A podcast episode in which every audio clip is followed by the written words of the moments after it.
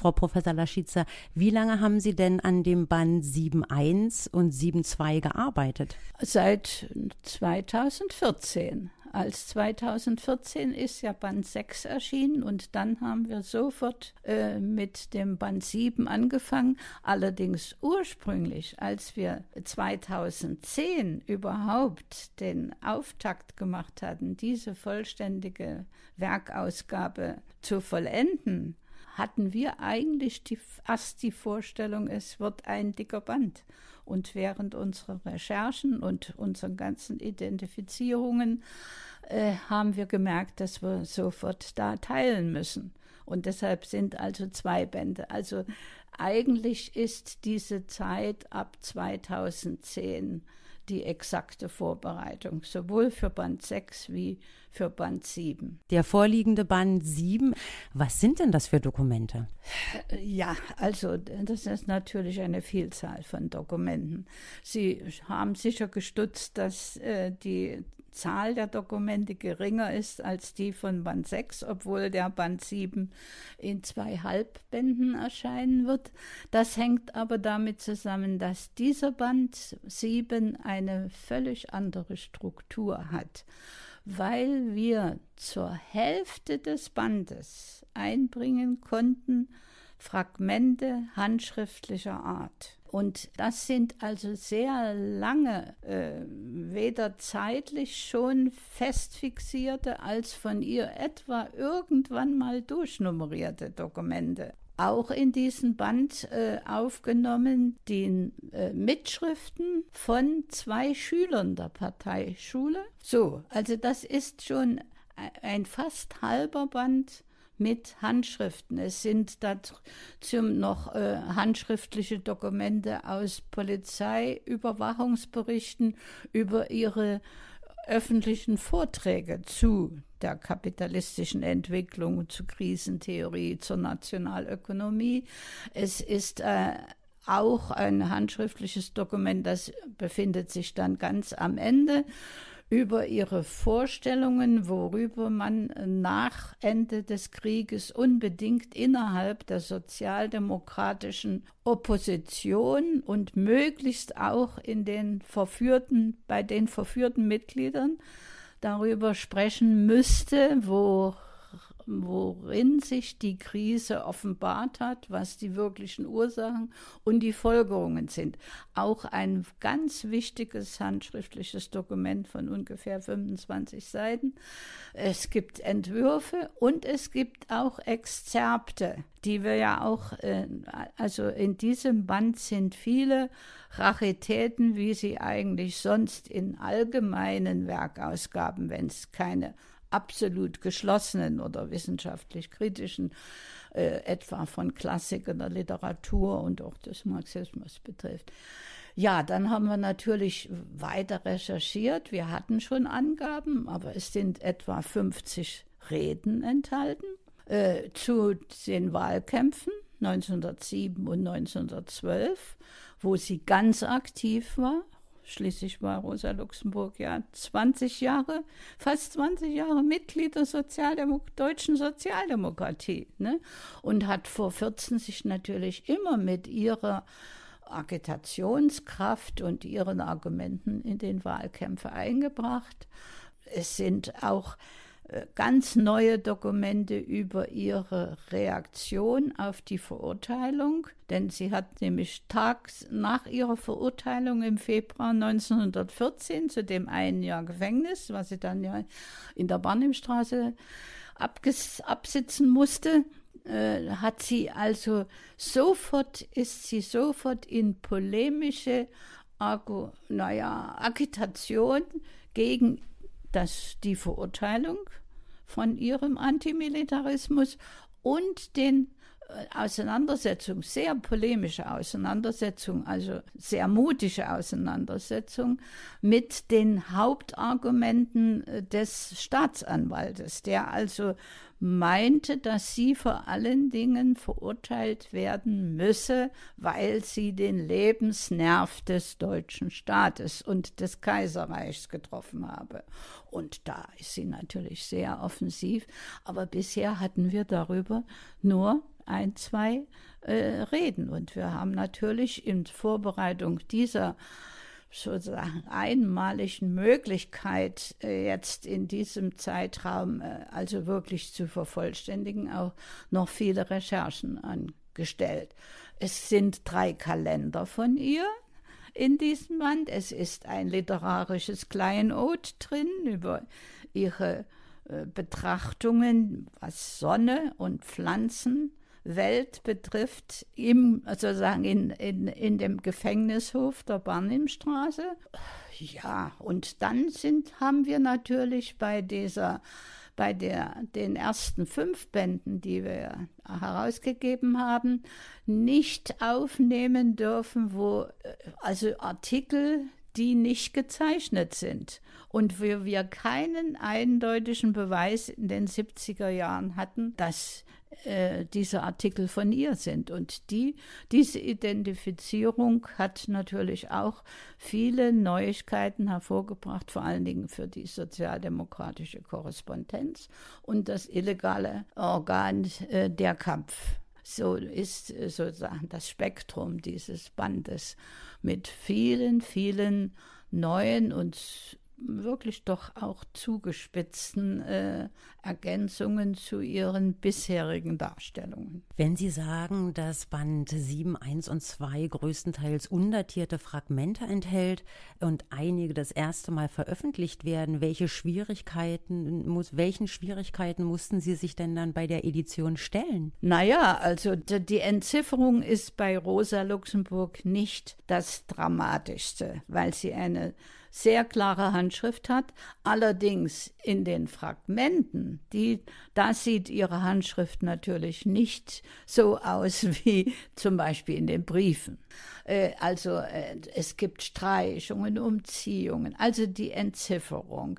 Dann mussten wir, hatten wir das ja auch alles abzuschreiben. Erstens mal mussten wir es natürlich aus den Archiven rausholen, nicht entweder in Kopie oder direkt dort arbeiten und so. Und das sind ja, die Hauptbestände sind in Moskau, in Berlin, im Internationalen Institut für Sozialgeschichte in Amsterdam, einige in Wien, einige in Zürich Viele Archive haben wir direkt besucht oder sie haben mit ihnen kontaktiert, wo wir Angaben hatten, dass sie dort gesprochen haben muss.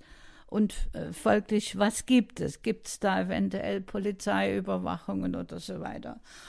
Die große Anstrengung hat uns auch gemacht, weil es zu unserem Prinzip gehört, was ja heute leider, also in der Presse gar nicht mehr üblich ist, kollationieren, also absolut identisch mit dem mit den Vorlagen oder wenn sie wirklich einen Begriff äh, missbräuchlich, also sozusagen oder einen Missgriff in, in einem Begriff, äh, in der Begriffswahl äh, getroffen hat, dann vermerken wir das in der Fußnote. Die großen Schwierigkeiten ergab sich auch bei der Identifizierung, weil wir da also natürlich zu vielen Spezialuntersuchungen über einzelne Fragen und über lokalgeschichtliche äh, Studien und vor allen Dingen auch über falsche Behauptungen. Also das betrifft vor allen Dingen die Artikel für äh, den Kampf, wo also einige in der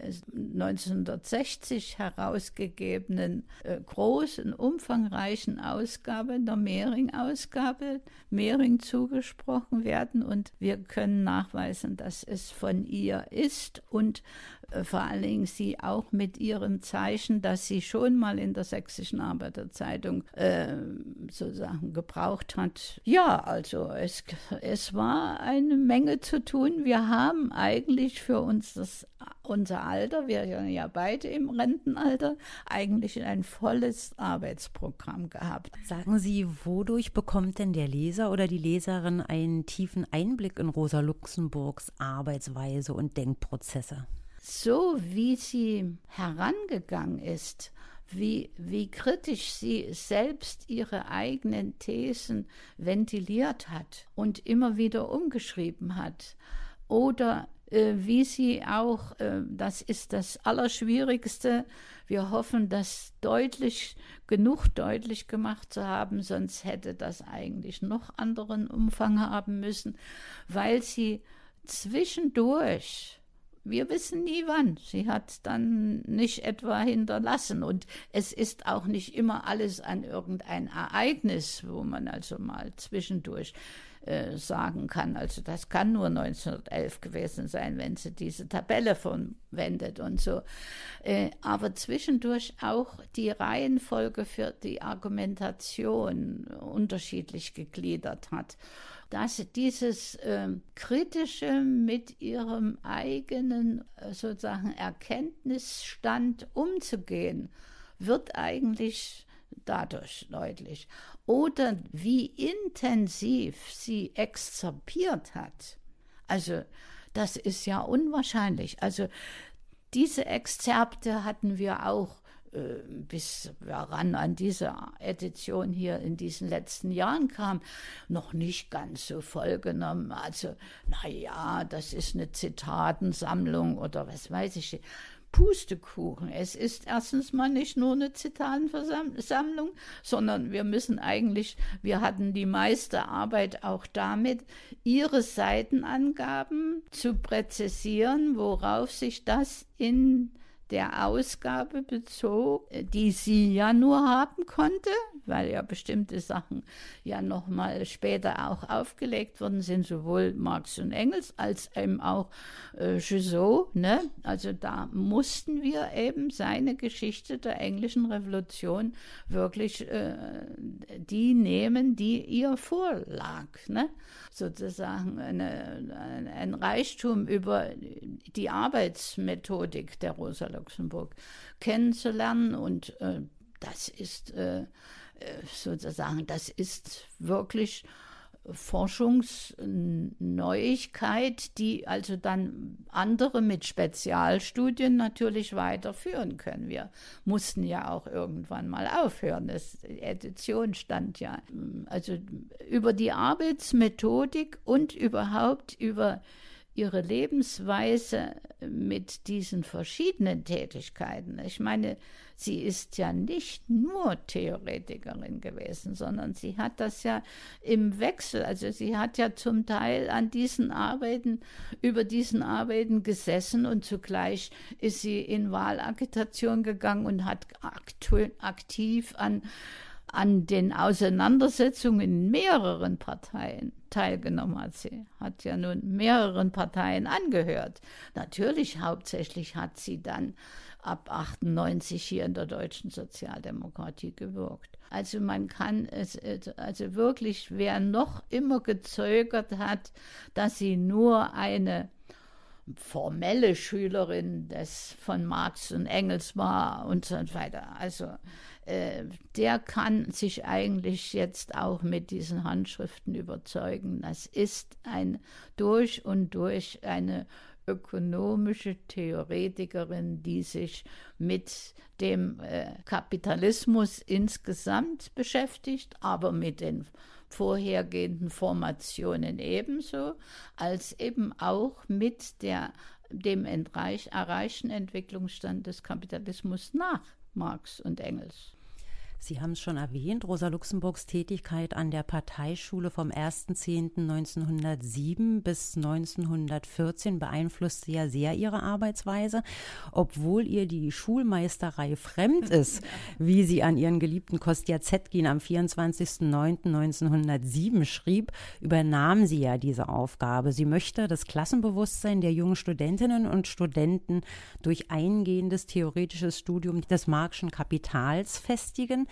Warum sind ihr denn Allgemeinverständlichkeit und Verständnis für den historischen Charakter der gesellschaftlichen Verhältnisse so wichtig? Sie trifft alle ihre Bewertungen und Urteile im, im historischen Kontext ihrer Zeit oder der betreffenden Zeit, in, in der bestimmte Theorien entstanden sind und gefällt sind. Das ist eigentlich äh, das besonders Reife an ihr, dass sie nicht, äh, mal sagen, nur begriffliche Vergleiche anstellt. Also sie schickt ihre Antwort auf die Kritiken an der Akkumulation des Kapitals, ihrer Schrift von, die Anfang Jahr 13 erschienen ist, und heftig äh, ihr Vorwürfe gemacht werden, dass sie zu weit geht und dass sie Marx eventuell nicht richtig verstanden hat und so weiter.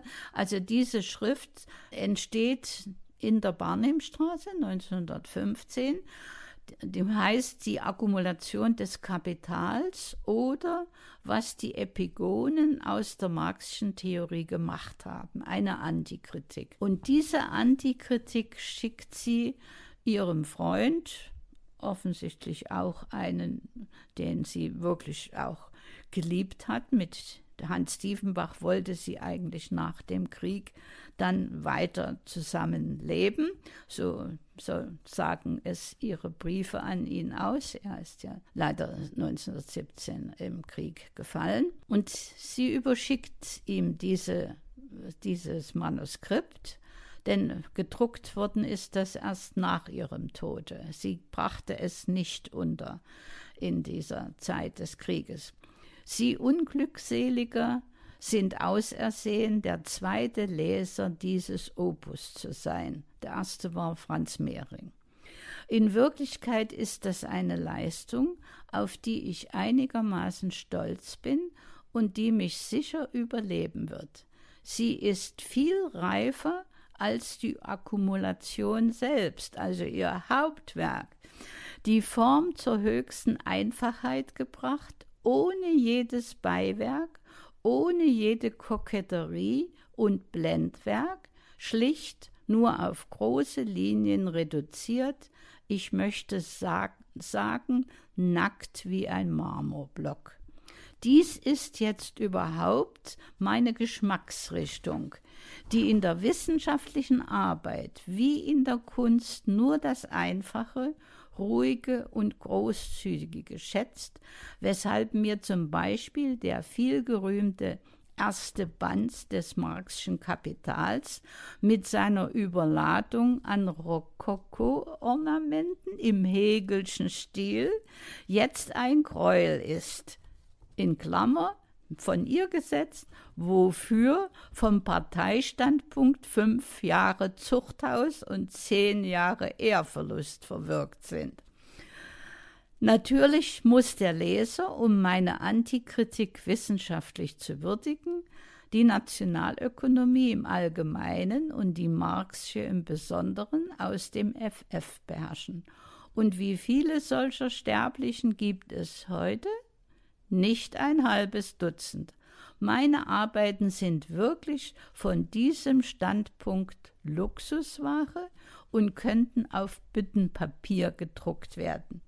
Die Antikritik ist aber wenigstens ganz frei von den algebraischen Formeln, die auf den schlichten Leser so panisch wirken.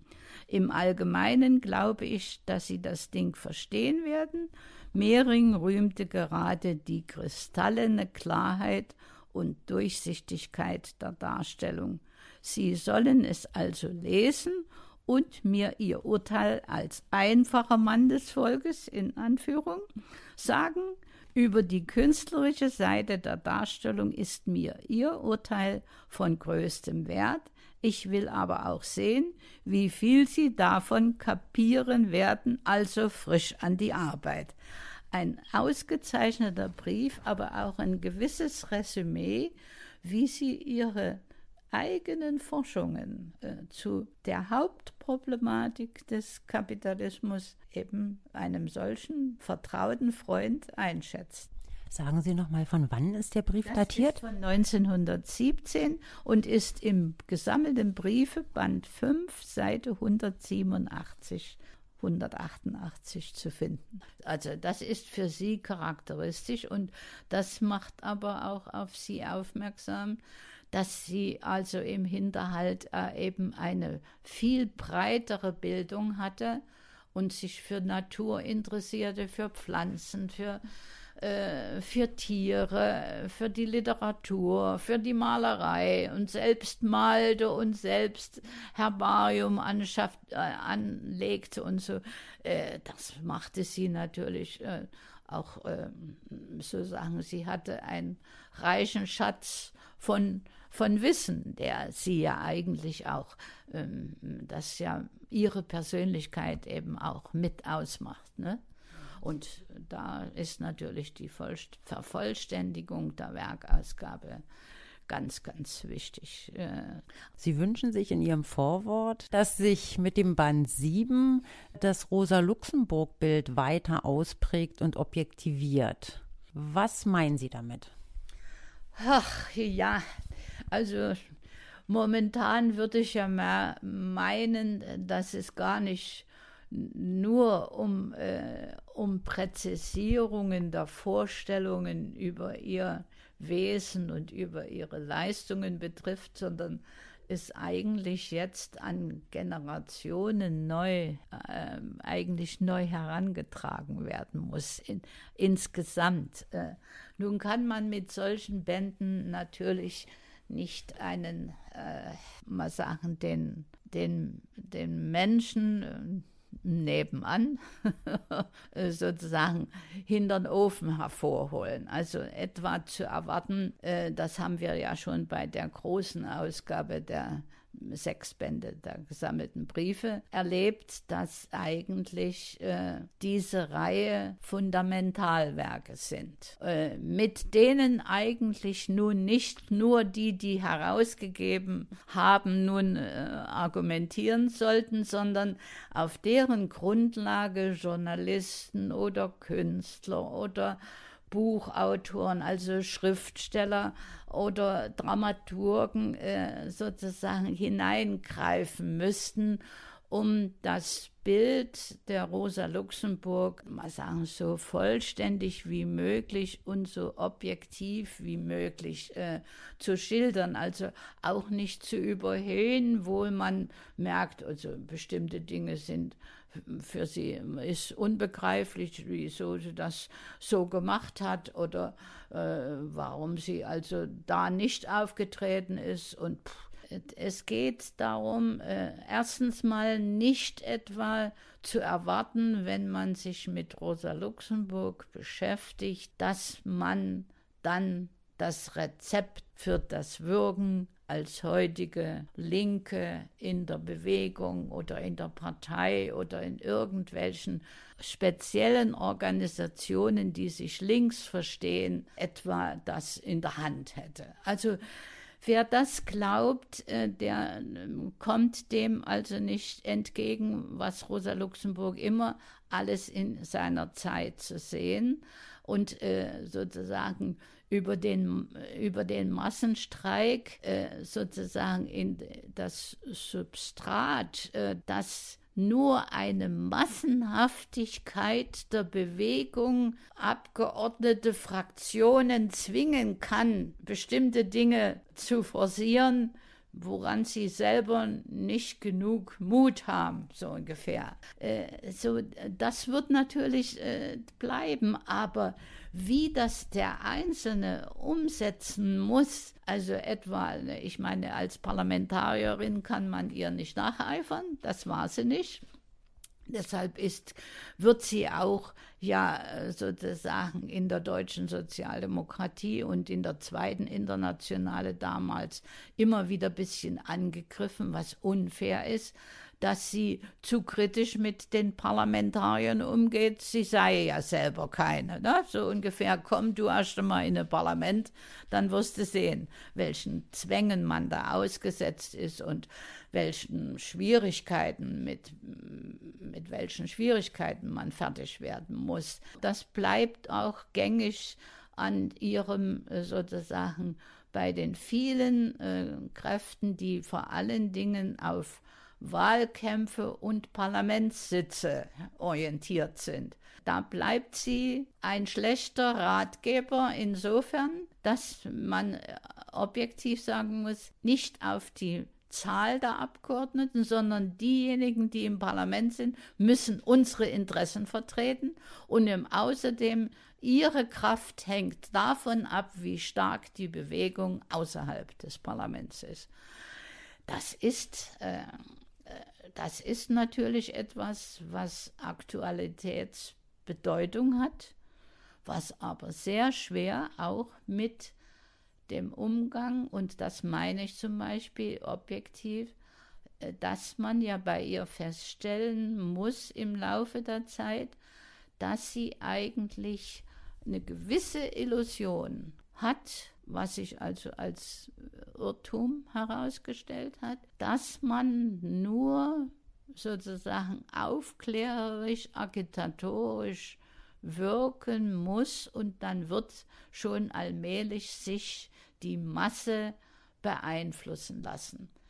Da immer wieder nur aufzufordern, ihr müsst jetzt weitergehen und dies und jenes und die Masse machte bei Brot und Frieden Schluss. Ne? Ja, vielen Dank.